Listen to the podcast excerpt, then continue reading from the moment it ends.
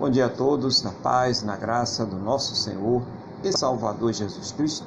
Vamos então mais uma vez estar aqui na presença desse Deus maravilhoso para agradecer por todas as coisas que Ele tem proporcionado em nossas vidas, né? principalmente agradecer a Deus por Ele ter nos salvo. Né?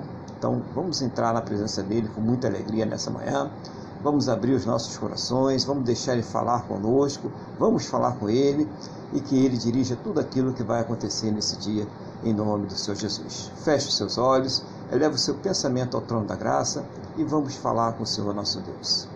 Senhor nosso Deus e nosso Pai, mais uma vez estamos aqui reunidos na Tua presença com muita gratidão, com muita fé, com muita alegria, Senhor, porque o Senhor nos proporcionou mais uma semana de paz, da tua... mesmo em meio a lutas, adversidades, as coisas que acontecem que muitas vezes nós ficamos contrariados, mas o Senhor traz paz ao nosso coração, traz o refrigério, traz a certeza de que o Senhor está cuidando de todas as coisas. Muito obrigado, meu Deus, em nome do Senhor Jesus. Perdoa, Senhor, os nossos pecados e nos purifica, Pai, de todas as injustiças, para que nós possamos agora entrar na tua presença, Pai, para glorificar e exaltar o teu santo e poderoso nome. Toma a direção, Pai, deste culto. Visita cada lá que está participando agora conosco, trazendo a paz. Meu Deus, repreendendo toda interferência maligna, toda represária do inimigo, em nome do Senhor Jesus. Que a paz reine em todos os lares, em todas as casas. Pai, vai visitando agora em nome do Senhor Jesus. Também toma nas tuas mãos as nossas vidas. Encha-nos com teu Espírito Santo. Coloca as tuas palavras em nossas bocas. Nos faz lembrar, Senhor, nos ensina para que nós possamos ser instrumentos nas tuas mãos para a honra e para a glória do teu santo e poderoso nome. Senhor, para que cada vida que vai ouvir, que vai assistir a este culto, que vai participar desse culto, possa ser envolvida pelo teu poder e pelo teu Espírito Santo e seja o Senhor trazendo uma resposta a cada um em nome do Senhor Jesus Cristo. Eu creio, Senhor. E essa pessoa que está comigo agora, ela fala ao Senhor. Eu creio, meu Deus. Então, meu Pai, opera entra com o teu poder do alto desta cabeça a planta destes pés e transforma, Senhor, e dá a vitória e renova. O Senhor sabe a necessidade de cada um, o Senhor sabe a luta, o problema, a adversidade que esta pessoa está enfrentando. Por isso eu coloco tudo nas tuas mãos para que neste culto ela seja tratada, ela seja restaurada, ela seja renovada para a honra e glória do teu santo e poderoso nome, em nome do Senhor Jesus Cristo. É o que eu te peço, meu Deus, na mesma fé e na mesma concordância com todos os irmãos, as irmãs que compõem a igreja neste momento comigo, no nome do nosso Senhor, Salvador Jesus Cristo. Amém e graças a Ti, nosso Deus e nosso Pai. Amém? Louvado seja o nome do Senhor Jesus. Bom dia a toda a igreja, a paz do Senhor Jesus. Bom dia também ao irmão Luiz aí, a paz do Senhor Jesus. E eu quero então passar nesse momento a palavra para o nosso irmão Luiz, para que ele venha então trazer à igreja aquilo que Deus estiver colocando no seu coração, aquilo que o Espírito Santo estiver inspirando aí ao coração dele, em nome do Senhor Jesus. A paz do Senhor Jesus, irmão Luiz, um bom dia. Bom dia, pastor Aguilar, bom dia, Wanda, bom, bom dia. dia. a todos. Eu saúdo a todos aí com a paz do Senhor. É, muito, é, que bom que estamos aqui, graças a Deus estamos aqui para pontuar o nome do Senhor. Ah, falar da sua oração de ministração de cura, que é em, é em Cristo Jesus, é no, é no nosso Deus que nós devemos buscar a nossa restauração. Nele está a vida eterna, nele está a, a, a vida saudável aqui nessa própria terra. Então, é, estamos aqui cientes de que se não fosse Jesus, nada poderíamos fazer. Não é? Então, muito alegres. Pastor, eu vou compartilhar hoje com os irmãos, foi o que Deus me deu. É uma experiência que eu já passei várias vezes. É Marcos, capítulo 8, dos versículos 24 ao, ao 28. Marcos, capítulo 8, o Evangelho de Marcos, capítulo 8, dos versículos, desculpa, eu falei errado, 34 ao 38. Marcos 8, 34 ao 38. Então vamos lá, pastor.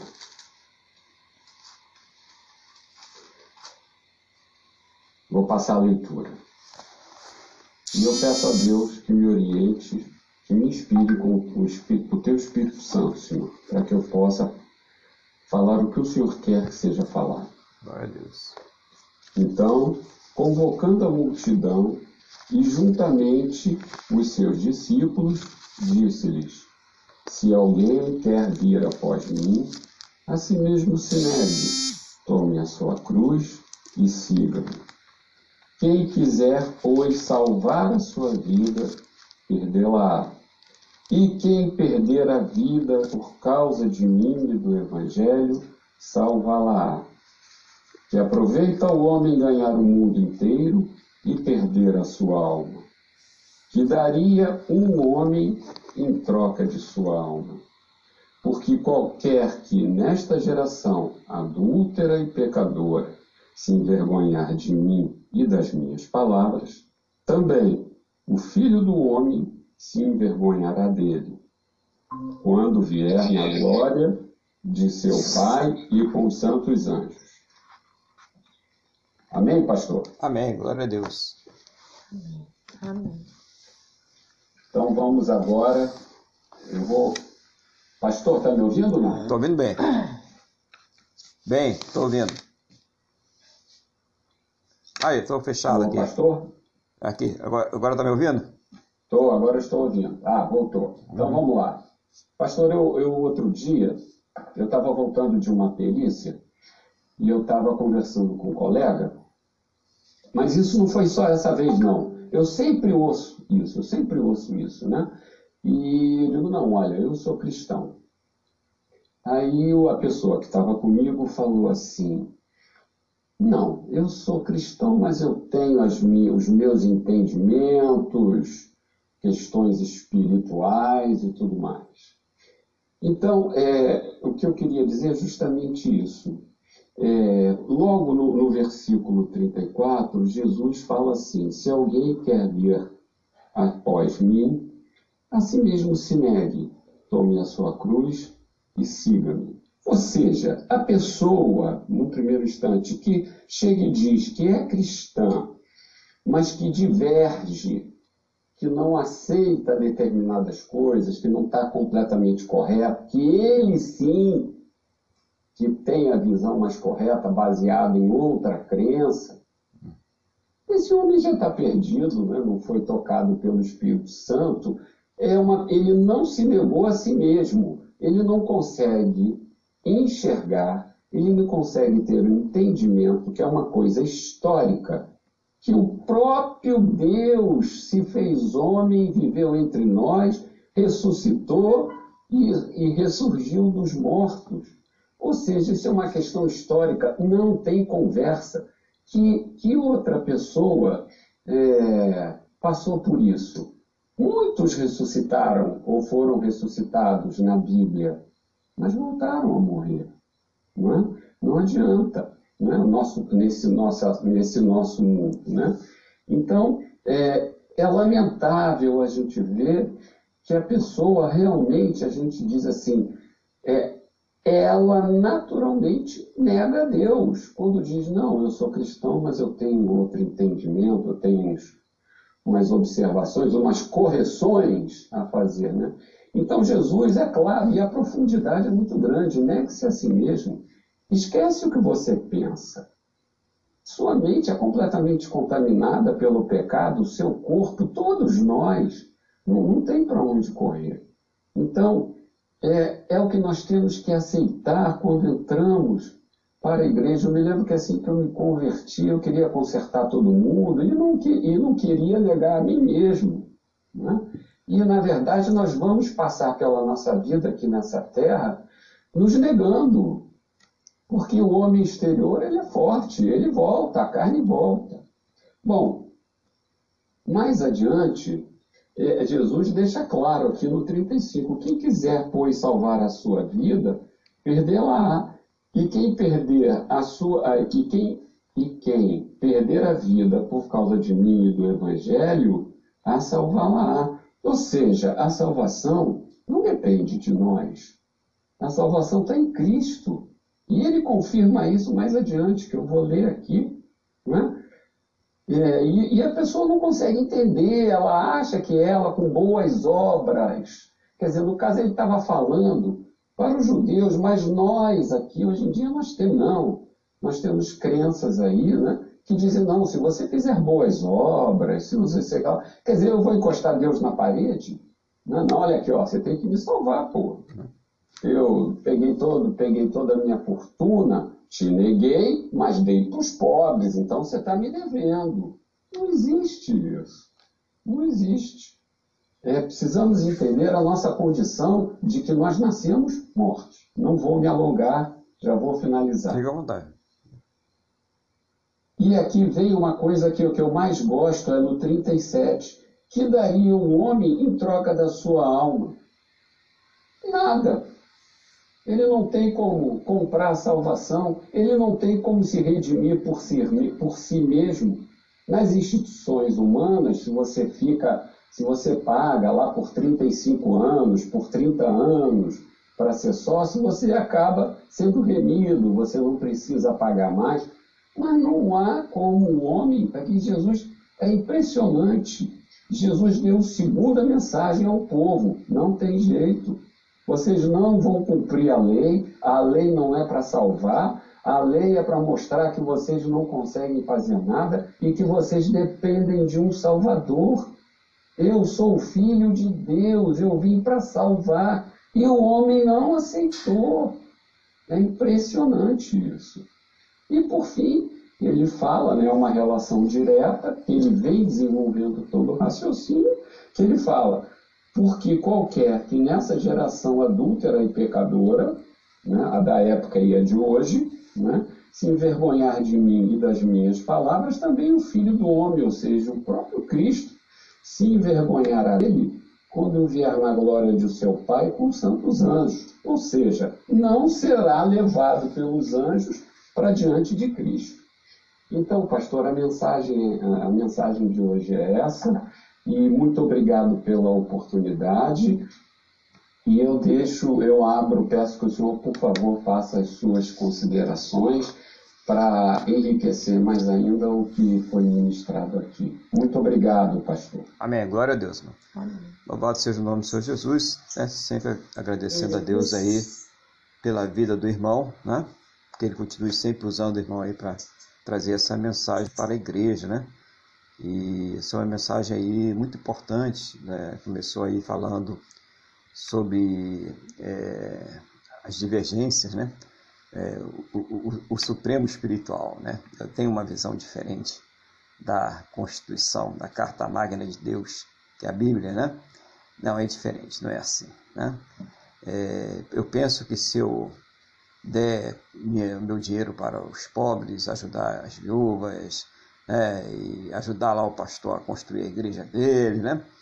É, Deus tem obrigação de me salvar, né? O irmão colocou mais ou menos aí, de outros exemplos, mas é mais ou menos isso, né?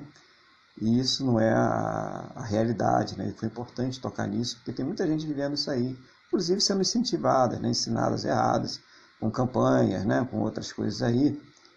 E Deus é um Deus de princípios. Deus é um Deus de princípios. Então, se você cumpre o princípio, claro que ele vai te abençoar. Se você vai lá e abençoa ali a obra dele, ele vai te abençoar na sua vida financeira. Se você se compadeceu de uma pessoa que está passando por uma necessidade e não fez isso para se exibir, fez isso realmente é, no intento de agradar a Deus, né? Ele vai te recompensar. Não, eu não tenho dúvidas quanto a isso. Não tenho dúvidas. Acho que ninguém deve ter dúvida quanto a isso, né? Quem tem fé não tem dúvida quanto a isso. Mas isso não tem nada a ver com salvação. São duas coisas diferentes. Porque ele faz isso com ímpios. Ele faz isso com o ímpio. O ímpio, quando ele se compadece, vai lá e ajuda, tem uma atitude realmente né, é, desprendida, ele é abençoado por Deus. Ah, que isso, pastor? Jesus falou: o sol nasce para os bons e para os maus. Então, esses princípios, eles se cumprem tanto na vida do crente como do não crente. Viu como tem nada a ver com salvação? Não tem nada a ver com salvação. Então é interessante, porque quando nós nos entregamos ao Senhor Jesus, e o irmão Luiz ele tratou muito bem dessa situação, é uma entrega por inteiro. Não tem uma entrega pela metade. Não tem quartos vazios no nosso coração que não podem ser entregues a Deus. Essa entrega é uma entrega completa. E o sentido de perder a vida aqui é perder aquela vida que desagrada a Deus, aquelas coisas que Deus não se agrada. Isso aí nós devemos deixar de lado. É isso aí que é o negar-se a si mesmo, é você usar aquele poder que Deus nos dá pelo poder do Espírito Santo para vencer essas fases. Eu gostei muito daquela parte que o irmão falou da lei, né? O judeu ele tem aquele negócio de cumprir a lei, né? os 318 preceitos, a Torá, né, aquele negócio todo, e achando que aquilo ali é o suficiente para a sua salvação e que o Senhor deu uma finalidade, né, o, irmão deu uma finalidade muito boa aí para a lei. Ela, a lei ela veio para mostrar o nosso pecado. A única finalidade da lei é essa, é mostrar que nós somos pecadores. É, Paulo ele faz um comentário sobre isso né, em Romanos, ele diz assim, se não houvesse a lei, não haveria o pecado. Mas como existe a lei, então o pecado ele existe. Então é interessante a gente entender isso, porque a lei mostra, aponta para o pecado. E quando a lei ela aponta para o pecado, a lei também ela está apontando para a condenação, não é só para o pecado, ela aponta para o pecado e aponta para a condenação. Mas a cruz, o Senhor Jesus, a obra da cruz, ela aponta para o perdão e para a salvação. É isso que nós precisamos entender. E somente esta obra da cruz.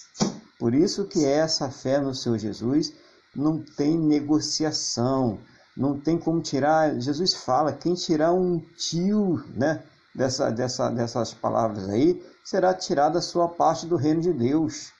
Quem acrescentar alguma coisa será acrescentada às pragas deste livro. Está escrito na palavra de Deus.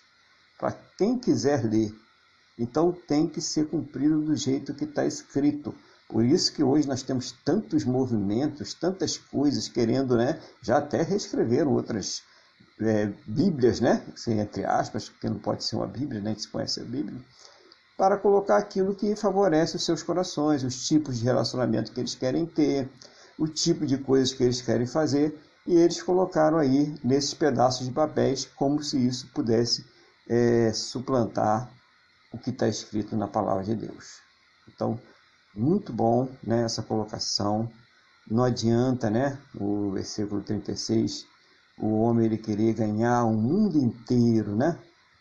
Ganhar as coisas materiais, as cobiças da sua própria carne, né? satisfazer os seus desejos lascivos e perder a sua salvação.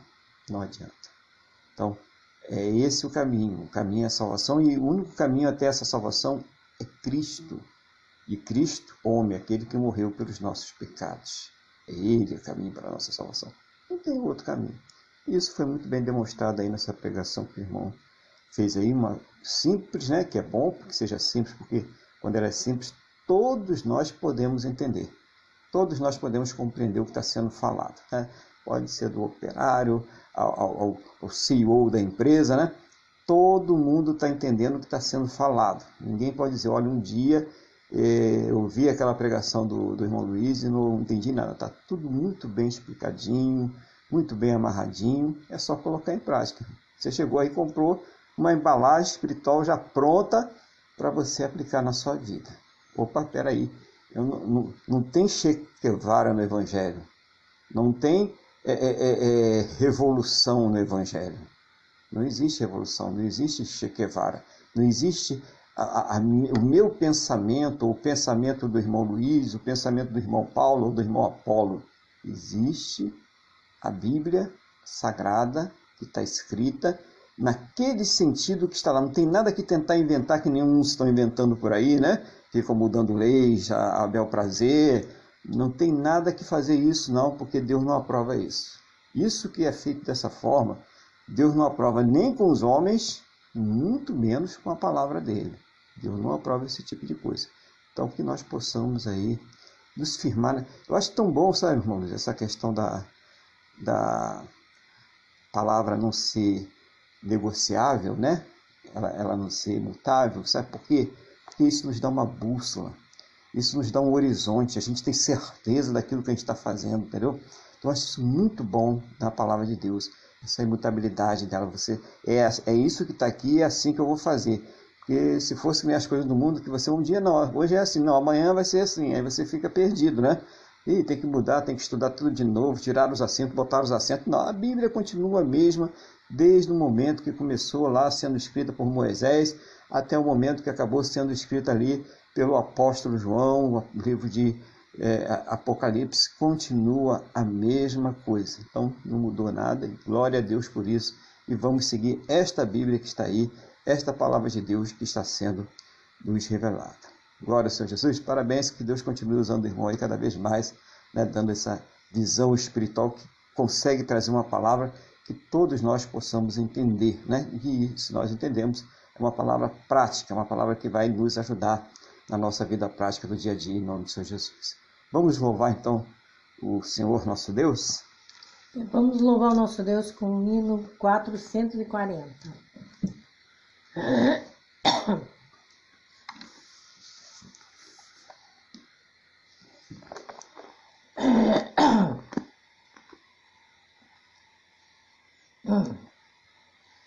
Em viver para Cristo firme permanecerás, e a paz após tu sempre seguirás, e ao pé da cruz os teus cuidados deixarás. Faze já o seu querer, o seu poder e seus dons te dará. de gozo Cristo se te inundará. Do coração as manchas limpará, fazendo tu para sempre seu querer. Queres ir após de Cristo e carregar a cruz, queres conhecer a paz que dá Jesus, queres que te guie com a verdadeira luz. Faze já o seu querer, o seu poder e seus dons te dará. De gozo Cristo se te inundará, do coração as manchas limpará fazendo tu para sempre seu querer. Queres lá no céu os teus amigos encontrar, deves preparar tua vida sem tardar. Queres para Jesus a tua vida consagrar, faze já o seu querer, o seu poder e seus dons te dará. De gozo Cristo se te inundará, de coração as manchas limpará, fazendo tu para sempre o seu querer. Aleluia. Glória a Deus. Glória a Deus. Louvado seja o nome do Senhor Jesus. Né? Vamos então abrir nossas Bíblias mais uma vez no livro de segundo livro de Crônicas, né? No capítulo de número 7, versículo de número 11.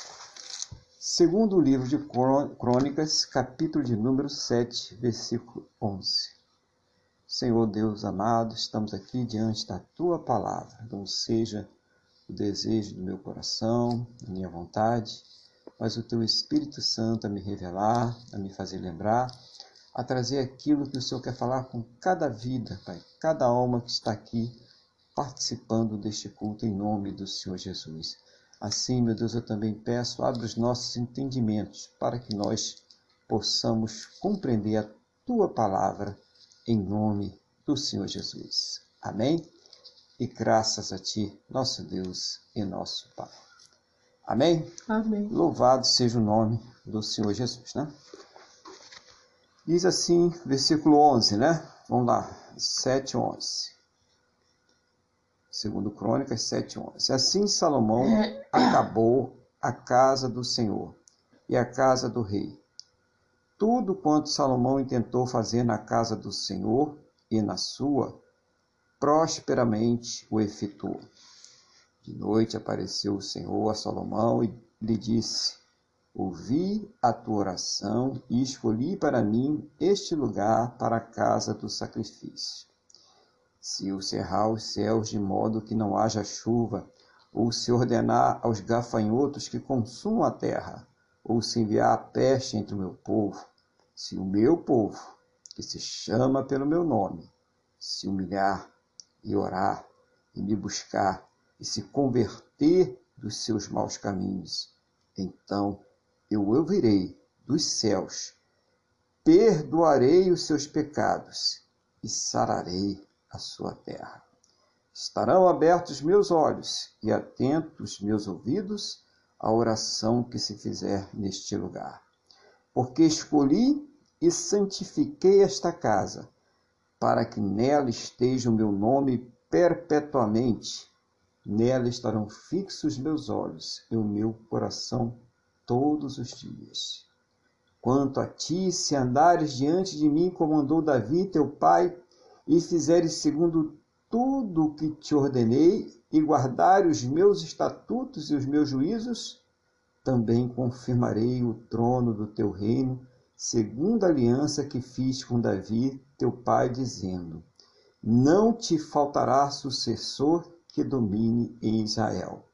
Porém, se vós vos desviardes e deixardes meus estatutos, os meus mandamentos que vos prescrevi, e fordes e servirdes a outros deuses e os adorardes, adorardes, então vos arrancarei da minha terra que vos dei, e esta casa que santifiquei ao meu nome, lançarei longe da minha presença, e a tornarei em provérbio e motejo entre todos os povos.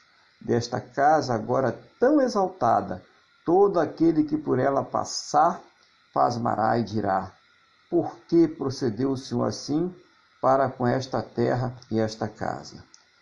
Responda-se-lhe-á, porque deixaram o Senhor, o Deus dos seus pais, que os tirou da terra do Egito, e se apegaram a outros deuses, e os adoraram, e os serviram por isso trouxe sobre eles todo este mal.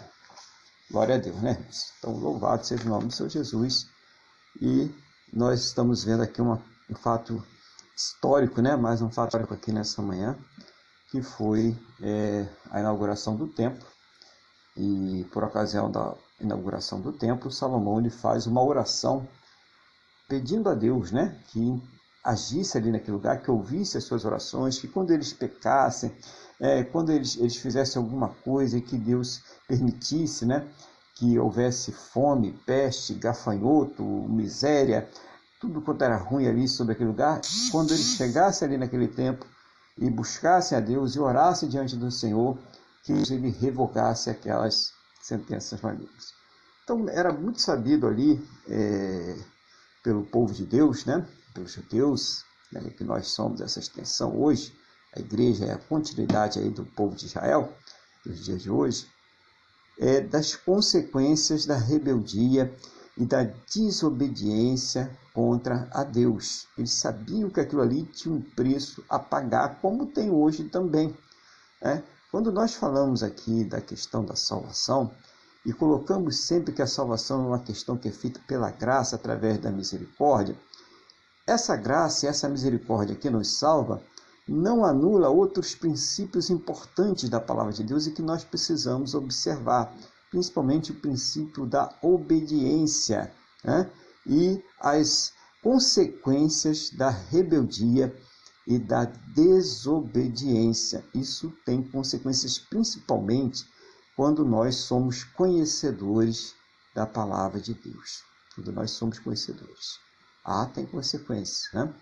Porque é, o, o, próprio Pedro, ele fazendo uma explicação lá nas suas cartas, ele diz o seguinte: seria melhor que uma pessoa nunca tivesse conhecido o Evangelho do que se ela conhecesse o Evangelho e ela tornasse atrás, ela voltasse às velhas práticas e isso de uma forma né, deliberada e afrontosa contra Deus. Então, mostrando isso aqui. Então, Salomão, um homem muito sábio, né? É, Salomão poderia ter pedido muitas coisas a Deus, mas quando ele fala com Deus, ele se dirige a Deus pedindo sabedoria. E ele sabia que o povo iria pecar, ele sabia que a natureza era pecaminosa e que ali naquele lugar que foi construído para ser asa de Deus, o templo de Deus, seria o lugar adequado para que ali eles buscassem um conserto para com Deus, né? Então, Salomão, no versículo 11, a gente vê que ele recebe a missão de construir o templo, né? de fazer o templo. Davi quis, mas não conseguiu, porque Deus é, viu que Davi tinha é, cometido muita, muitas guerras, tinha muito sangue, tinha muita coisa ruim ali com Davi, e Deus não permitiu que ele, apesar de ser um homem segundo o seu coração, fizesse o templo e colocou que ele poderia até preparar os materiais, já dar as primeiras iniciativas, mas quem iria realmente fazer o templo foi Salomão. Salomão foi escolhido e fez uma boa escolha a princípio, quando ele foi ali é, perguntado por Deus o que, que ele queria, e ele falou que queria sabedoria, Deus acrescentou sabedoria para ele muitas outras coisas, né? Isso para a gente entender. E essa sabedoria ele usou também na hora da inauguração do templo, que ele pede que Deus esteja presente no templo e que Deus esteja intercedendo em todas as situações em que Israel se encontrar é, com um conserto quebrado, ou seja, que se encontrar em pecado. Né?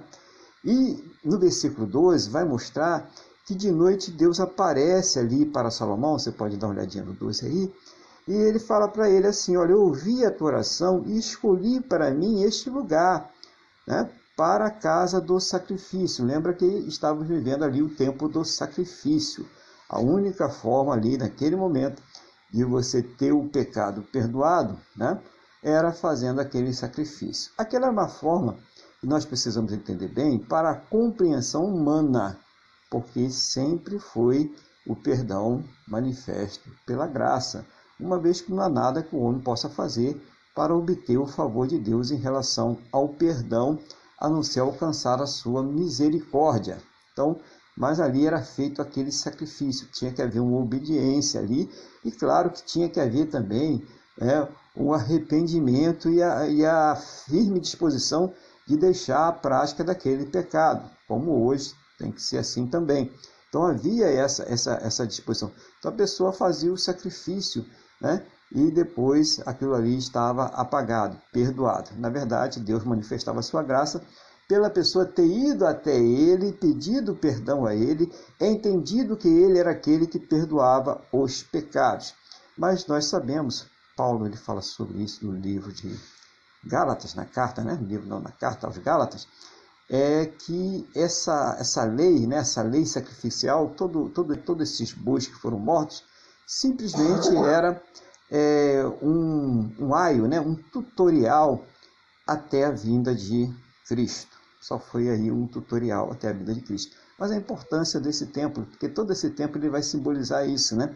Esse templo é, um, é o lugar onde é que os homens eles iam para ter um encontro com Deus. Então ele fazia ali uma ligação entre os homens e Deus, né? Todo aquele sistema sacerdotal, sacrificial e o próprio templo faziam essa ligação do homem para com Deus. Então ali era um tipo de Cristo, né? O templo ali acabava sendo um, um tipo de Cristo. E ele foi lá, Deus foi, falou com Salomão, que está aqui na oração, que ele iria cumprir. E ele ainda fala os termos, se você for ver no capítulo 6, quando é, Salomão faz a sua oração, você vai ver que Deus, quando está conversando agora com o Salomão, ele fala sobre os termos da oração do Salomão, os termos que, oração, que, que Salomão colocou com ele. Né? No versículo 3 ele fala: Se eu cerrar os olhos, de modo que não haja chuva, ou se ordenar os gafanhotos que consumam a terra, ou se enviar a peste entre o meu povo, Aí vem uma parte linda, né? Maravilhosa, né? Essa parte é muito bonita, acho que todo mundo conhece, tem louvores e tudo, né? Se o meu povo, que se chama pelo meu nome, se humilhar e orar e me buscar e se converter, olha a importância de tudo, né? Todas as palavras dos seus maus caminhos, então, ó, só depois disso tudo, tá, irmãos? Então eu ouvirei dos céus, perdoarei os seus pecados e sararei a sua terra. Não está condicionado aqui salvação. Tá, irmãos? É. A salvação está condicionada a algo muito maior, que é uma fé incondicional em Deus como perdoador e como aquele que pode salvar. Né? Mas a pessoa, através disso aqui, ela já começava a ter um relacionamento com Deus para evitar ali as tragédias que assolavam aquele tempo. A questão das pestes, a questão dos gafanhotos, a seca, né? a chuva que não vinha podia causar sérios problemas. E isso acontecia quando o povo ele virava as costas para Deus, eles passavam fome, eles passavam necessidade, eles eram invadidos por outros povos e sofriam humilhação, eram escravizados, morriam. E tudo isso porque viravam as costas para Deus. Mas Deus falava: se se arrepender, se se humilhar, né, se humilhar na presença de Deus. E a gente pensa o seguinte: muita gente fala assim, não, mas isso aí foi na época do Antigo Testamento. Irmãos, isso serve para hoje. O que está acontecendo hoje? Hã? É hora do povo de Deus se humilhar. É hora do povo de Deus chegar e clamar e apresentar suas razões diante de Deus. Nós temos que orar nesse sentido, porque Deus está ouvindo. Né? E mais, a, a, tem que se purificar. Não é só chegar e pedir a Deus para dar o livramento. Tem que se purificar. Né? Tem que deixar os maus caminhos. Então a gente vê muitas vezes tem pessoas que estão ali misturadas no meio do ímpio, lá, né? A pretexto de louvar, a pretexto de fazer isso e aquilo outro, né? e está achando que pode haver comunhão entre luz e trevas. Quando nós estamos vendo aí um mundo que cada vez mais ele quer afastar Deus das pessoas. Tá? É, é como se a ciência, como se a tecnologia, ela não pudesse conviver com a palavra de Deus e com os preceitos de Deus. Ou melhor, como se elas não derivassem de Deus. Tudo isso é derivado do poder de Deus. Né? Toda a ciência que nós temos, toda a tecnologia que nós temos, e graças a Deus por isso, mas ela vem da capacidade que Deus deu ao homem, da inteligência que Deus deu ao homem, da sabedoria que Deus deu ao homem. Senão não tinha nada disso. Nós seríamos que nem um cachorrinho ali que joga a ração, ele come e fica abandonando o rabinho, daqui eu fico esperando de novo a ração, né? seríamos apenas animais né? que vivíamos em função das nossas necessidades imediatas, embora tem muita gente vivendo assim, né? não deveria, mas tem.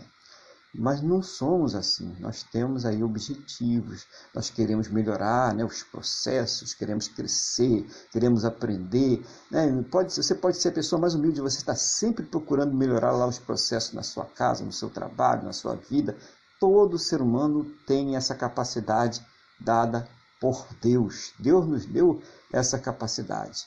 Então, nós entendemos também que existe esse Deus e que quando estão acontecendo estas coisas, é, ah, mas foi Deus que colocou essa pandemia no mundo. Com certeza, eu tenho certeza que não foi que Deus colocou a pandemia no mundo, mas que Ele permitiu, sim, porque a palavra de Deus diz que ele, nada acontece se ele não permitir. Mas por que, que ele permitiu?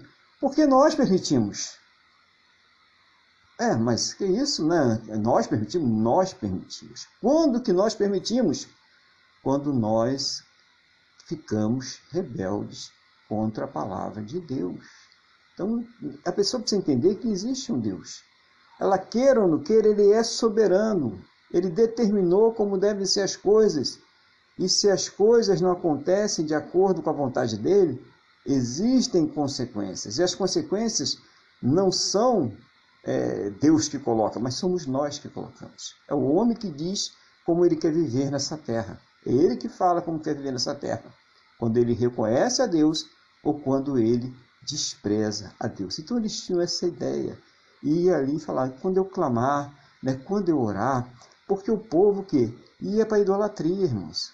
Imagina, é a mesma coisa, lá não era diferente daqui não, cá a coisa é igual. Então, quando estava tudo ruim, mal, aí o pessoal ia lá, botava pano de saco, orava, botava milho no chão, se ajoelhava no caroço de milho, né? Mas quando ficava tudo bem, já ia lá ver, vamos, deixa eu ler a sua mão, né? Vamos ver o nosso horóscopo, é, vamos falar com o pai fulano de tal, que traz em sete dias, com fulano de tal e ciclano. Pura idolatria. Estou trazendo para hoje, né? É, hoje acontece isso aí dentro, não estou falando do mundo, irmão, estou falando dentro da igreja, tá? O mundo é com Deus, lá fora é com Deus, eu estou falando aqui, nós, irmãos.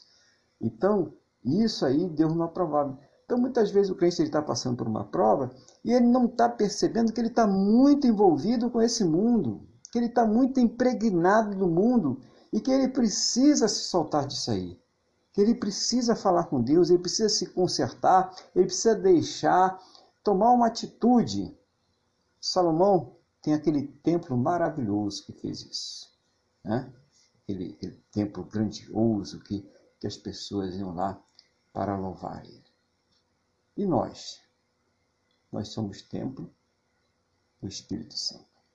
Nós temos acesso direto a Deus. A qualquer momento nós podemos chegar diante de Deus e, e se consertar e verificar e falar: Senhor, isso não está certo na minha vida.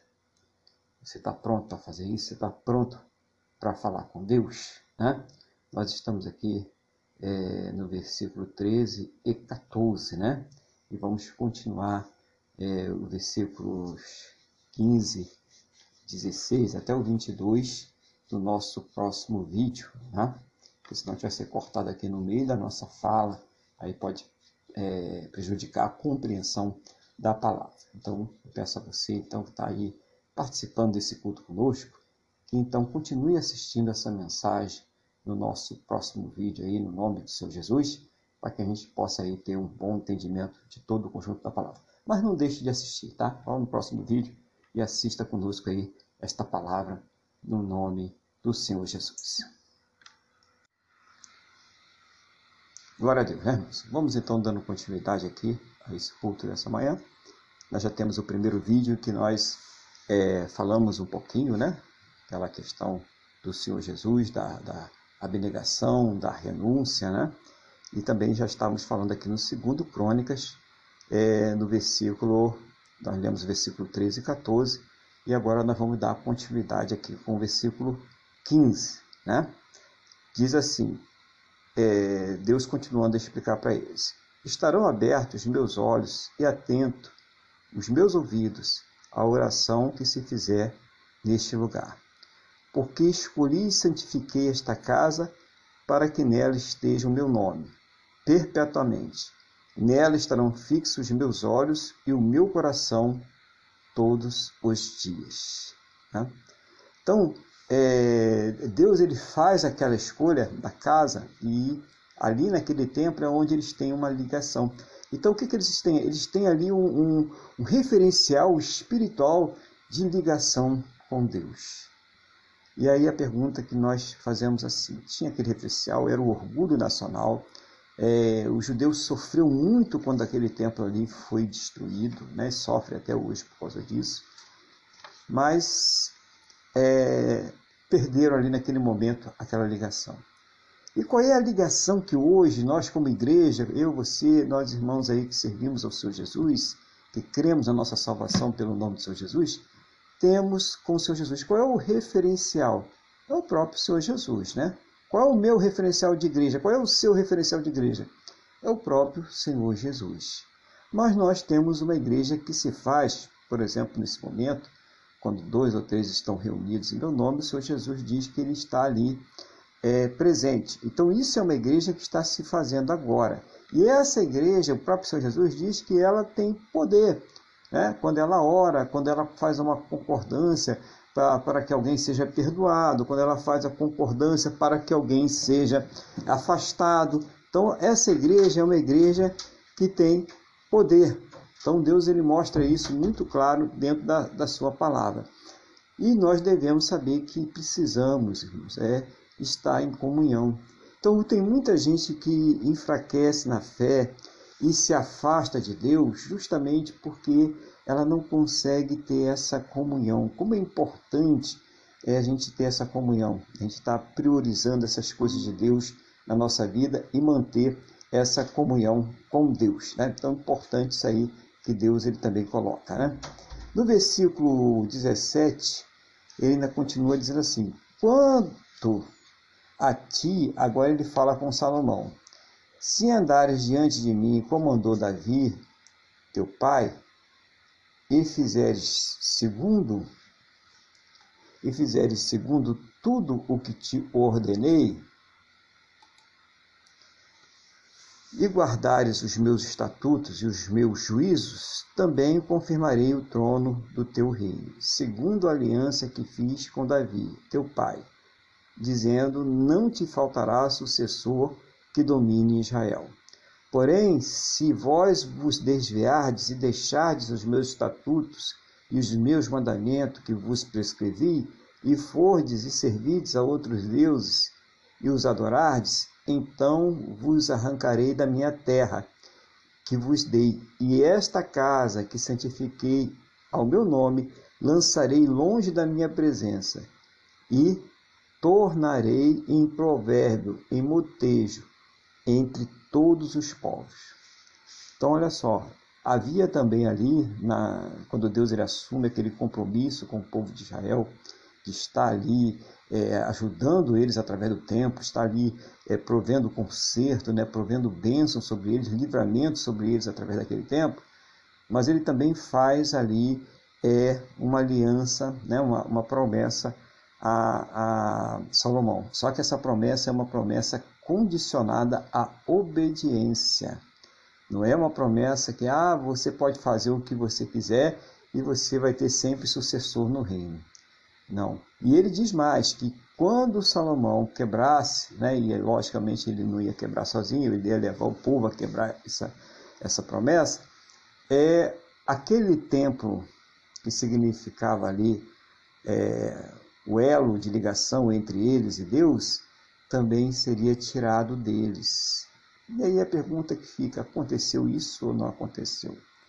A gente vê os fatos históricos, estão aí para contar que a palavra de Deus ela se cumpre. Primeiro, que o Reino Unido só durou até Salomão, né? Saul, Davi, Salomão, ponto final. A partir de Salomão já vem Roboão, Jeroboão, né? já começa Reino do Sul, Reino do Norte, né? O, o, o Robão consegue ali manter o, o reino do, do, do, sul, né, com Jerusalém, com, Judá e, e Benjamim, e as outras dez tribos vão embora lá com Jeroboão para o norte, quer dizer, divisão, é, perdeu ali aquele reino. E outra coisa, não se consegue mais manter é, a, a linhagem do outro lado. Você vai ter a linhagem de Davi mantida na casa do sul, mas na Casa do Norte o negócio desanda, né? a coisa fica feia. Também temos ali reis que se desviaram, né? também no sul, mas tudo isso por conta da rebeldia e da desobediência. Interessante é que todo esse circuito, Deus envia vários profetas para chamar a atenção de todos esses reis, tanto os do norte como os do sul, para que eles retrocedessem do seu mau caminho que ia ter castigo, que eles iam ser levados para a Babilônia, que eles iam ser levados para a Síria. E esses reis, eles, na maioria das vezes, ignoraram a palavra de Deus. E não só os reis, né? o povo também. O povo estava na idolatria. O povo estava gostando ali de fazer o bolo, né? preparar a farinha e fazer o bolo para a rainha do céu, né? para que a rainha do céu ali abençoasse eles, né? Eles tivessem fartura e tal, né? Então, um Baal e todo aquele negócio lá, as estatuetas, né? imagine o pessoal vendendo estatuetas em Jerusalém, a terra santa, a terra de Deus, e isso estava acontecendo. Né? E está acontecendo. Né? Está acontecendo. Não estava, não está acontecendo. Né? Continua acontecendo da mesma forma. E ele falou que ele iria então destruir o templo, né? tirar o templo deles. Foi destruído. Foi a coisa mais terrível para o judeu Vendo aquele templo pegando fogo, eles gritavam de desespero, olhar de terror. Eles nunca imaginariam que aquilo ali, que era o elo entre eles e Deus, um dia fosse queimado, acabado, derretido E aconteceu, aconteceu não só uma vez, aconteceu duas vezes, né? No ano 70 da, da, da presente era, o templo tornou, o segundo templo foi destruído da mesma forma. E dessa forma, por uma questão ainda mais grave, porque eles rejeitaram o Filho de Deus, eles rejeitaram ao Senhor Jesus. E ali o templo ele foi destruído completamente, foi arrasado ali pelos romanos. Mas por quê? Rebeldia, né, irmãos? É, é, é aquela devoção vazia que a pessoa ama a Deus somente pela sua boca, pelo que ela fala, mas ela, se, ela continua, ela se posiciona é, distante de Deus naquilo que Deus requer dela. O amor, o juízo, a misericórdia. Então, nós, é esses preceitos que Deus quer que nós é, venhamos a observar. Ele falou: se vocês se desviarem, eu também vou me afastar de vocês. Isso porque nós podemos, é, o que, que nós podemos é, tirar de proveito prático para nossas vidas de hoje? O que, que isso pode abençoar nossas vidas de hoje? Buscar uma vida em conserto com Deus. Uma vida que agrade a Deus. E uma vida que agrade a Deus é necessário que a gente conheça a Sua palavra. É, é necessário que a gente aprenda da Sua palavra. É necessário que a gente saiba aquilo que Ele quer que nós façamos e aquilo que Ele não quer que nós façamos. E isso nós só conseguimos fazer pela Bíblia. Então é isso, esse é o grande segredo, né? Então uma vida abençoada é uma vida que vai viver buscando agradar a Deus, tá? Nós somos salvos pela graça, né, pelo sacrifício que o próprio Senhor Jesus fez por nós, mas nós vivemos debaixo dos princípios de Deus. Então você vê muitas vezes uma pessoa que está na igreja, né, que dá todos os sinais que é salvo, mas que ela não obedece princípios e ela daquilo que ela não obedece os princípios, ela sofre as consequências na sua vida. Né? A pessoa ela não tem o cuidado né, de fazer ali as suas finanças, de controlar ah, os seus recursos, né? é imprudente. Deus manda nós sermos prudentes. O que acontece com ela? Está sempre é, lutando em dificuldade, passando por problemas, porque ela não aprendeu ainda a trabalhar nessa área. Ou a, a pessoa ali que é, não, não costuma orar, Deus não costuma falar a Deus, né? E ela está sempre com aquela fé, ah, irmão, ora por mim, eu estou fraco, o diabo está tá, tá, tá terrível e tal. Mas na verdade ela realmente não tem aquela comunhão, aquela certeza com Deus. E isso realmente é, torna pessoas fracas, né? pessoas espiritualmente é, extremamente dependentes do outro, e normalmente ela vai se colocar na dependência de pessoas que não ensinam aquilo corretamente. Porque a pessoa que ensina corretamente vai ensinar ela a ser o quê? Autônoma, né? No seu relacionamento com Deus. Se você vai ensinar alguém corretamente a servir a Deus, você vai ensinar aquela pessoa a ser autônoma e não a ser dependente de homens, não a ser dependente de instituições. A gente vai ensinar a pessoa autônomo, né? não é você se isolar, tá, irmãos? São duas coisas diferentes. autonomia é você ter certeza que você pode falar com Deus, que Ele vai te ouvir, que Ele vai operar através da sua oração. Né? Então isso é autonomia. Então, não é se isolar, ah, não, então eu vou orar sozinho, não vou pedir oração. Não, nós devemos pedir. A palavra de Deus diz que nós devemos orar uns pelos outros, nós devemos ministrar uns aos outros. Tá? Isso aí é comunhão, chama-se comunhão.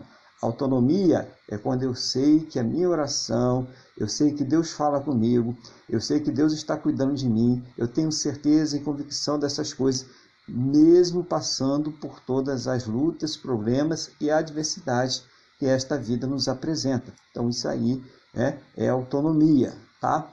E comunhão e humildade é quando eu me junto com meu irmão, irmão Luiz, ora por mim, eu estou passando por uma luta e um problema, me ajuda aí nessa oração. Né? Isso é humildade, isso aí é comunhão, isso aí é compartilhar as necessidades um com os outros. a igreja se faz assim, tá? Não seja a igreja do eu sozinho, do bloco sozinho, isso aí você vai sofrer muito, porque nós precisamos, porque às vezes você que dentro do problema, dentro da situação, você não está conseguindo enxergar a situação que está vivendo. Mas um irmão, uma irmã que está ali de fora, que está olhando, está tendo uma visão pelo Espírito Santo, vai ter uma visão que você não teve e vai poder te ajudar muito nessa situação. Então, separando as coisas, né? Autonomia e comunhão. Nós precisamos das duas coisas, né? Você não pode ser uma pessoa que é totalmente levada pelos outros sem qualquer noção de quem é Deus, do que Ele pode fazer na sua vida, né, do, da, da, obra maravilhosa, do perdão, da misericórdia. Claro que você tem que ter essas noções, até porque são dos requisitos daquele que é salvo, né? Se nós somos salvos, nós temos um relacionamento com Deus. E para fechar, então, ele, ele fala aqui assim: é, desta casa, agora tão exaltada, todo aquele que por ela passar, pasmará, e dirá: Por que procedeu o Senhor assim para com esta terra e esta casa? Responder-se-lhe-á: Porque deixaram o Senhor, seu Deus, o Deus de seus pais, que os tirou da terra do Egito, e se apegaram a outros deuses, e os adoraram, e os serviram. Por isso, por isso trouxe sobre eles todo esse mal. Então, mostrando aqui é, as consequências, né? A pessoa ia perguntar e está tá profetizando sobre isso. Porque, pessoal, o que, é que houve com o judeu, né? O Deus abriu o mar vermelho, tirou eles de lá, né? fez tantos milagres, lá botou a tocha né? durante a noite, né? a nuvem durante o dia. Que coisa maravilhosa que ele fez com eles. E agora Deus deixou de destruir o templo, levar eles como escravos, né? Por causa da própria rebeldia deles. Então, para entender é, que Deus não faz acepção de pessoas. Creio que Deus aqui está dizendo, eu não faço acepção de pessoas. Se eu punir aqueles povos que estavam ali em rebeldia contra mim e permitir que eles fossem ali exterminados, que eles fossem escravizados, por que, que o meu povo, que conhece a minha lei, que conhece a minha palavra, eu vou passar a mão na cabeça? Entendeu, irmãos? Deus, uma das características de Deus é a justiça. Deus é justo. Né? Então, se nós estamos ali querendo a misericórdia estamos agindo em prol da misericórdia, vamos nos manter assim, porque nós não merecemos nada, né? Não tem méritos. Mas vamos buscar misericórdia, vamos buscar agradar a Deus.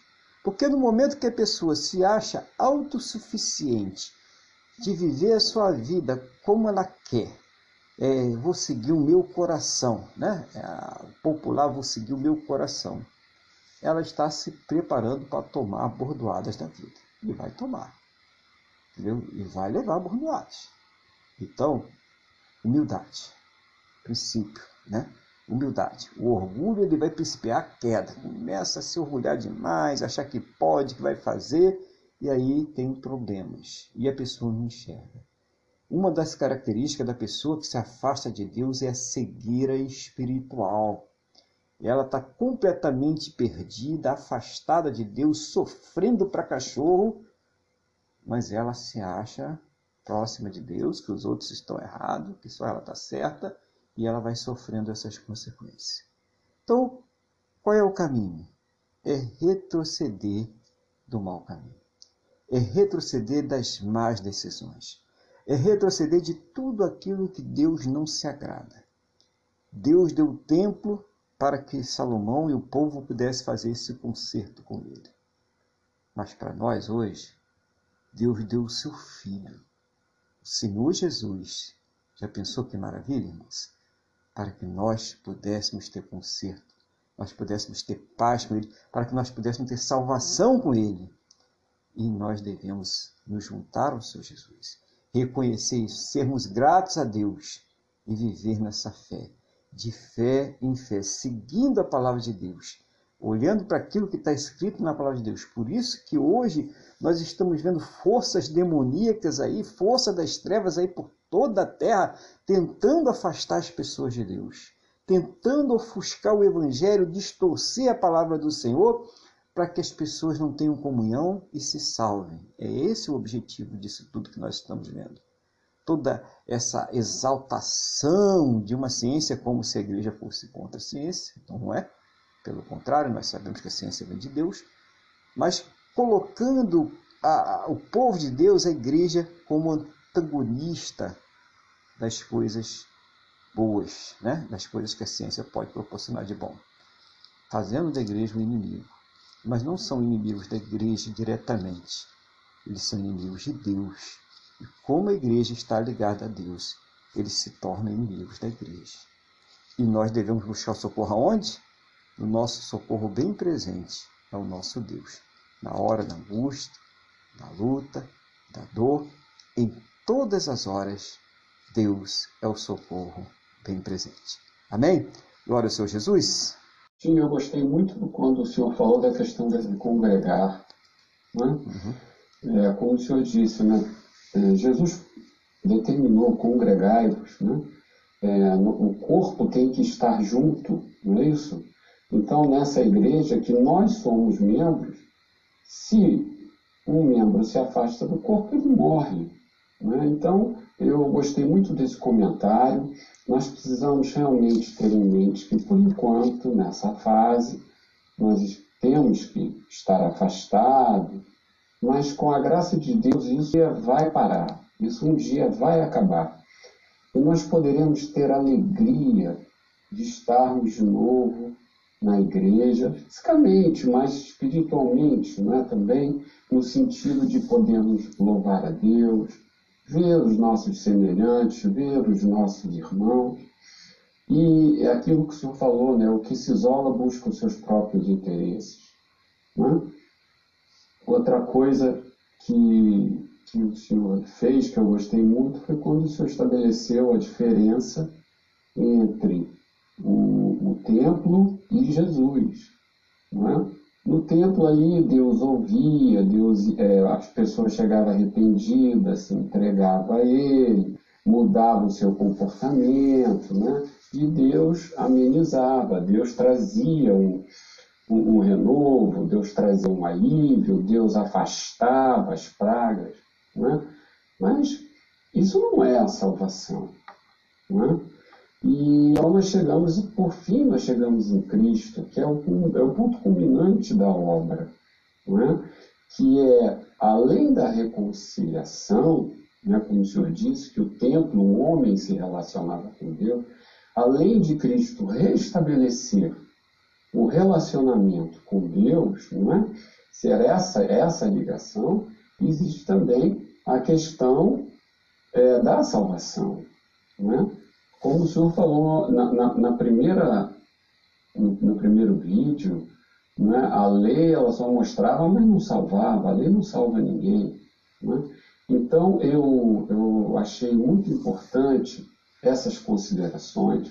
Nós precisamos estar alegres do que nós vivemos hoje em dia num tempo muito melhor, num tempo, no tempo, no tempo da dispensação da graça Outra coisa que o senhor disse também é a questão da imutabilidade da palavra de Deus, que se relaciona ao, ao que eu falei no início, né, pelo menos em um aspecto, né, que o homem tem que se negar-se a si mesmo para entender a glória da palavra, a supremacia da palavra e não ficar tentando procurar contradições. O meu pastor, ele é um, aprove a Deus que ele fosse um homem muito inteligente, um homem de letras, um desembargador federal, e ele passou muitos anos da vida não negando a si mesmo. Ele mesmo dizia: Eu vou achar uma contradição na Bíblia. E não encontrou dentro das capacidades dele, é lógico, evidentemente. E esse homem, quando entendeu isso, exausto, ele se entregou completamente a Deus. Né? Então, essa importância. E também a questão que foi muito. que a, quando a gente se afasta de Deus, não adianta, a gente, nós vamos nos deteriorar moralmente. O templo né? ele acabou, foi reconstruído e doeu mais ainda né? nos anos 70, não é isso? E nós não podemos viver afastados. Né? E volta a se misturar com a questão da comunhão, e se Deus quiser um dia nós voltaremos, né? e aquilo que o Senhor falou, no sentido de um orar pelo outro e, e tudo mais, mas a, conversa, a conversar, Deus fez o homem um homem social, né? não apenas um, um, um, um animal coletor que vive para sobreviver. Também outra coisa que o senhor falou, que é muito importante, o senhor falou no primeiro vídeo, o que, que adianta o homem ter tudo e perder a sua salvação, e perder a eternidade? A grande realização de Jesus e a grande prova do amor de Deus está justamente nisso. O homem pode ser aqui, ser um realizador, fazer muitas coisas, ser um grande líder, ajudar a muitos, mas a verdadeira realização está na eternidade. Isso tudo é passageiro. Esse mundo jaz no maligno, como o Senhor falou um segundo atrás, espiritualmente está se fazendo, está se, é, está se vivendo uma batalha pro, das forças mesmo, do diabo, contra os anjos do Senhor pela vitória, pela destruição de tudo. Mas graças a Deus, Cristo já venceu. Não é? É, é, eu acho que não, eu não me lembro direito, é também que alguma coisa que eu falei, eu não sei se eu vou conseguir estabelecer uma relação, mas depois que eu falei, já um pouco mais tranquilo, menos preocupado com o tempo, é, negue-se a si mesmo e, e, e siga-me. A questão é, é, do homem, ele, como é que se diz? Ele tem que negar a si mesmo, ficar buscando a Deus, é que de novo me veio uma atenção, porque eu não quero demorar, e eu acabei não. acabou falhando, fugindo de novo do meu, do meu pensamento. Né?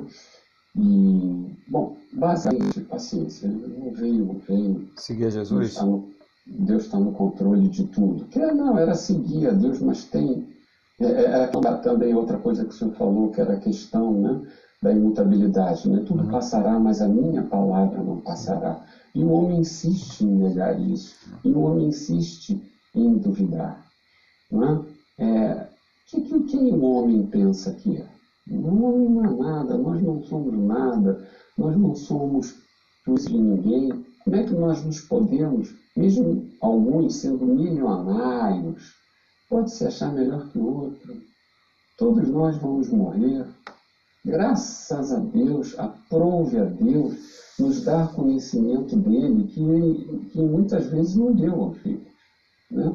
Então, nós temos essa grande alegria, esse grande consolo, essa perspectiva além dessa vida, ou seja, enxergar que é além dessa vida. Né?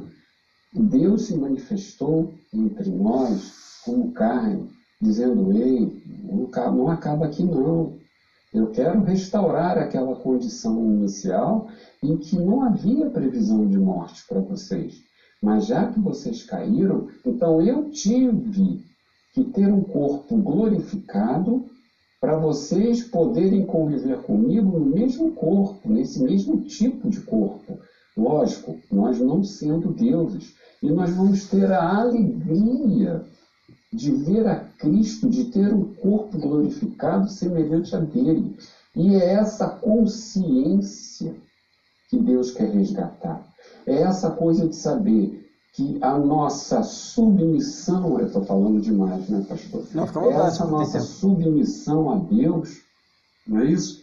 Que é essa consciência que nós vamos chegar lá no final e nós vamos ter consciência de que fomos realmente, recebemos além da salvação, essa, esse prêmio, não é? essa coroa. Né? Bom, pastor, era, era só isso. Eu agradeço a oportunidade e rogo a Deus que abençoe seu ministério, o senhor, a sua família, que o abençoe cada vez mais, com mais, é, com mais coisas da, sua, da palavra dele, que ele lhe revele cada vez mais coisas e que o torne sábio segundo a sua palavra cada vez mais. Muito obrigado, pastor. Amém. Amém. Glória a Deus, né? Louvado seja o nome Senhor Jesus. Agradeço também. Irmão. E vamos agora, né? Fazer aquela nossa oração de, de intercessão.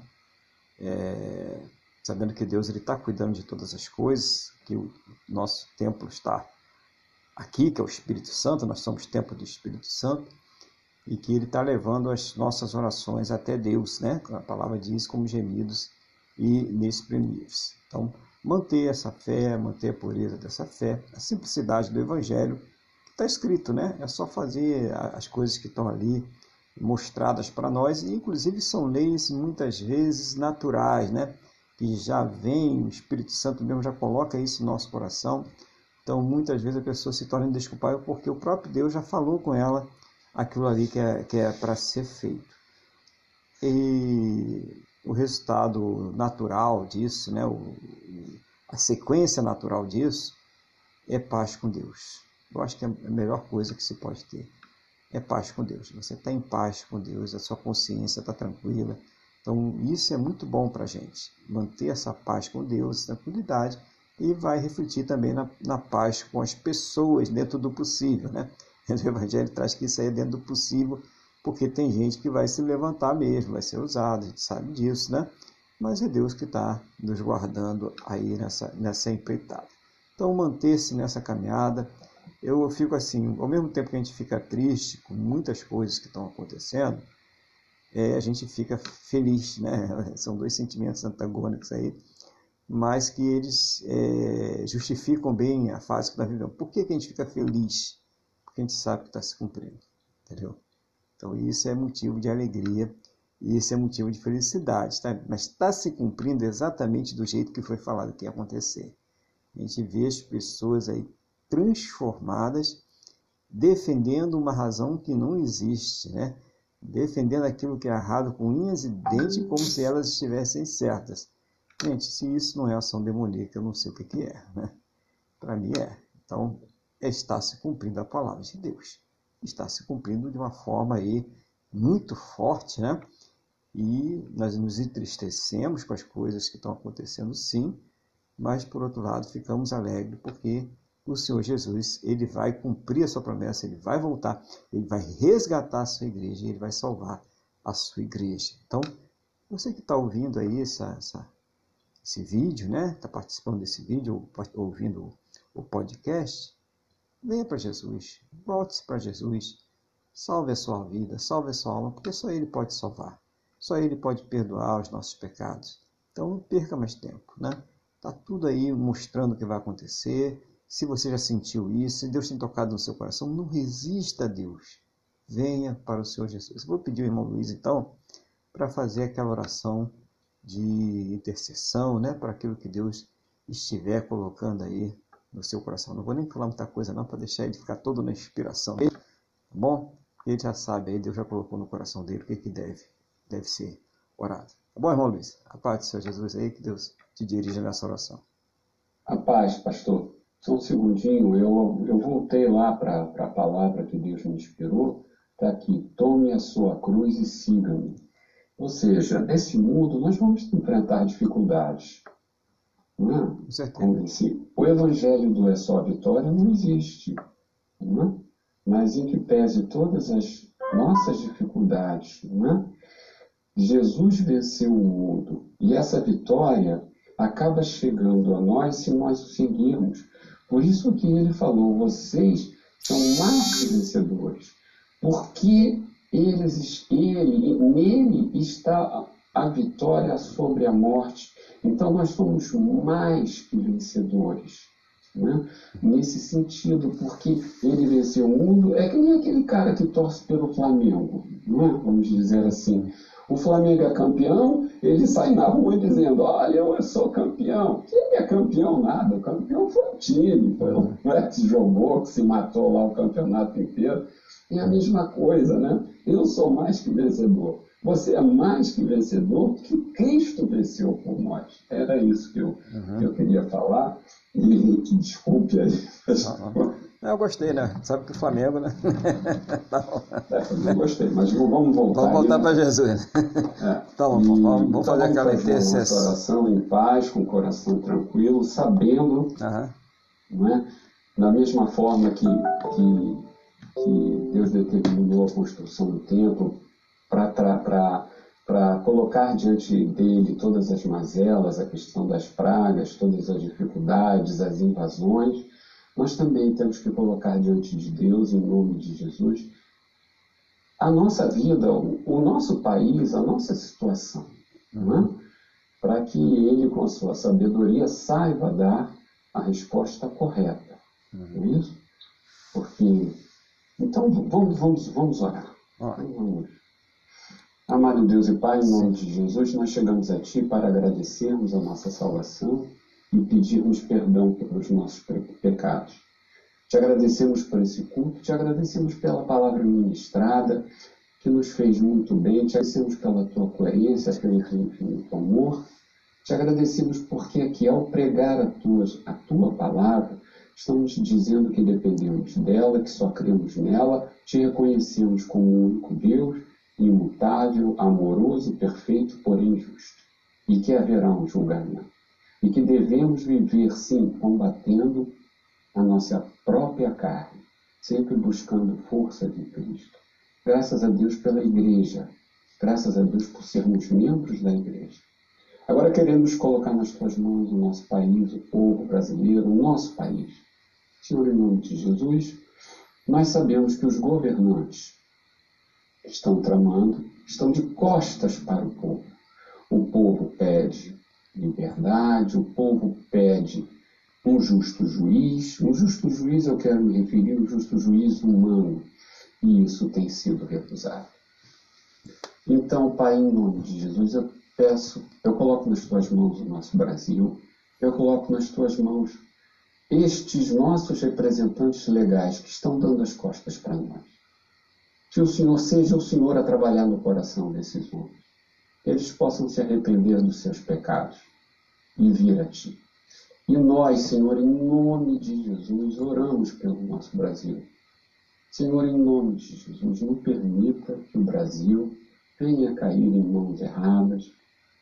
Pai, em nome de Jesus, que nós não venhamos a perder a liberdade de expressão, que está introduzida nessa liberdade de expressão, a liberdade de culto. Pai, em nome de Jesus, que, como diz o, o pastor Aguilar, que o Brasil continue sendo uma nação ovelha e não uma nação bode. Senhor, em nome de Jesus, seja o Senhor a trabalhar na mente desses homens. Seja o Senhor a proteger o nosso presidente, a separar do mal, porque o Senhor o livrou de tantas coisas. O Senhor interviu de maneira milagrosa em tantas situações. Então, Senhor, nós clamamos a Ti que o Senhor separe o Brasil do, do socialismo comunismo. Que o Senhor abençoe esse nosso povo.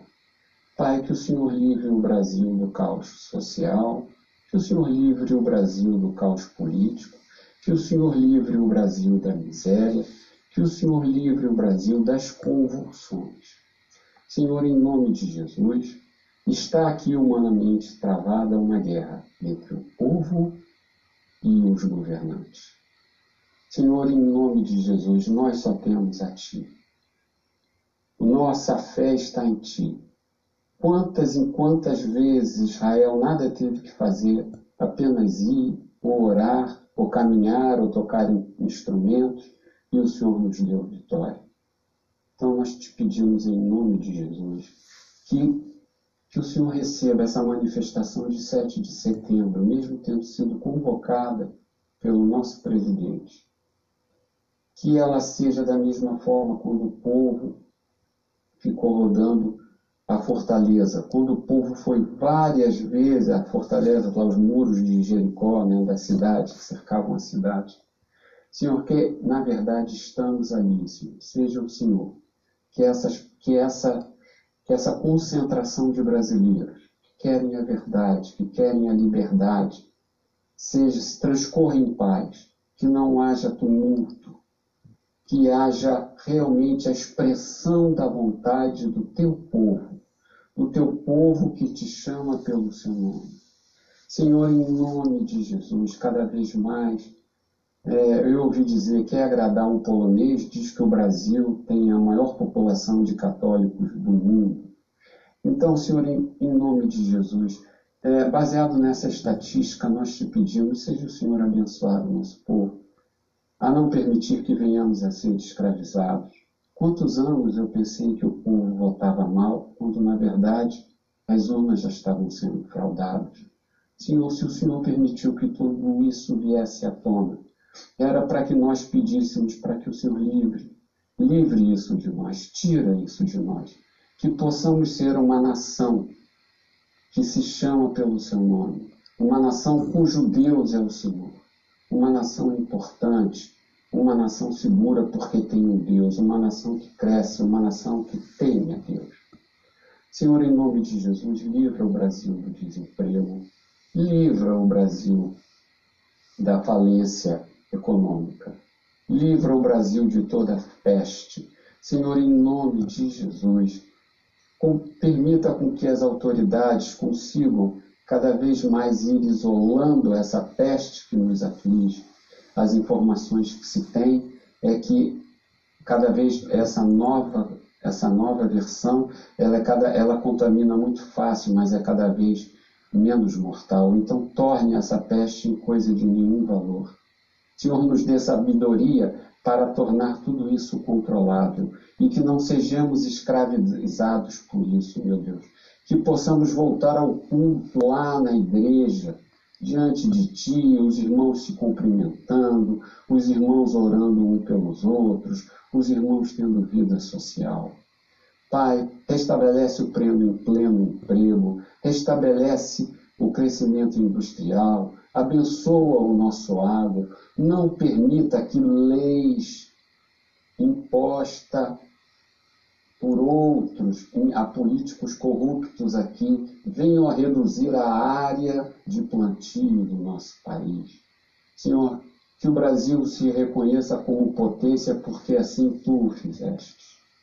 Pai, em nome de Jesus, então torne o Brasil um país melhor. É isso que nós queremos, Senhor. Um país mais justo, com menos miséria. Senhor, em nome de Jesus, reduz a pobreza, dê oportunidade que todos possam trabalhar, que todos possam trazer o seu sustento para suas casas através do fruto do seu trabalho e não de auxílios. Nós queremos ser livres. O apóstolo Paulo trabalhava, Jesus tinha uma profissão. Então, em nome de Jesus, abençoa o Brasil. Colocamos agora esse ministério nas tuas mãos, todos os que estão agora participando e todos os que vão participar na, na, é, pela, pela internet, pelo, pelo YouTube ou pelo, pelo podcast. Pai, em nome de Jesus, vem trazendo cura, restauração e libertação. Nos usa da melhor maneira que lhe agradar. E que os hinos entoados pela Wanda venham, através do seu sangue, remover, meu Deus, as, as, as, as, as escamas dos olhos das pessoas. Todos, todos nós temos um pouco para contribuir na tua obra. Então, Senhor, em nome de Jesus, usa esse ministério da melhor maneira. Trabalha no coração de nós todos. Como falou, como falou o pastor Aguilar no primeiro áudio, no primeiro vídeo, que ele falou que, que todos, que nós todos, não tenhamos quartos escuros em nosso coração, que o Senhor possa entrar e sarar essa terra, que o Senhor possa entrar e trazer luz, retirar tudo que não provém de Ti. Senhor, em nome de Jesus, abençoe esse ministério, abençoa todas as famílias que estão aqui e nos dê uma semana abençoada. Não permita que a pregação do Evangelho seja proibida aqui no Brasil. Em nome de Jesus, nós te agradecemos. Amém. Amém. Glória a Deus, né? Louvado seja o nome do Senhor Jesus. E vamos manter né, esse, esse propósito, né, essa fé que Deus está cuidando aí de todas as coisas. Estamos aqui todos os domingos, por volta das 8h30 da manhã. Você pode acessar através do link que nós colocamos aí para você participar ao vivo no Google Meet ou através dos vídeos e do podcast. Tá? Então, caso não tenha aí o, o, link para que você possa participar, solicite aí na plataforma que você está e nós colocaremos aí o link para que você possa participar ao vivo. Amém? Glória a Deus. Né? Vamos então agradecer a Deus e pedir que nos conceda aquela semana de paz, de luz, aquela semana abençoada debaixo da santa e gloriosa proteção dele. Senhor, obrigado. Mais um dia, mais uma semana e o Senhor cuidando de nós. Muito obrigado, Pai, em nome do Senhor Jesus, por cada recurso, por cada suprimento, por todas as coisas, pelas vitórias, Senhor, que o Senhor tem do Estado, pelas portas que o Senhor tem dado, aberto. Muito obrigado em nome do Senhor Jesus, mas primeiro de tudo, obrigado pelo Senhor ter nos salvo. Muito obrigado, ó Pai, em nome do Senhor Jesus. Concordo com a oração do irmão Luiz, para que o Senhor abençoe o nosso Brasil, para que o Senhor livre ele das garras do maligno, seja uma nação ovelha, que tenha justiça, que tenha fartura, que tenha abundância, que tenha trabalho para as pessoas, que as pessoas não sejam humilhadas, Pai, por esmolas, não sejam humilhadas, Pai Santo, dependente de corruptos e outro tipo de pessoas que ficam manipulando, Pai, para eh, exercer um poder maligno sobre as pessoas. Que a bênção do Senhor venha sobre a nossa nação, sobre o nosso povo, independente de suas crenças, independente de suas preferências, mas que haja o respeito, que haja o amor, que haja, Pai Santo querido, principalmente o temor do Senhor, que muitas vidas venham se converter a Ti para verdadeiramente serem salvas pelo poder do Evangelho, em nome do Senhor Jesus Cristo, Pai. Que o Senhor conceda essa semana de paz, de luz, debaixo da tua santa e gloriosa proteção. Eu oro para que as pessoas possam ter êxito, sucesso em tudo aquilo que irão fazer. Essa pessoa que espera a resposta de um diagnóstico, essa pessoa que está esperando o resultado aí de uma prova, essa pessoa que está esperando o resultado aí de uma entrevista de trabalho.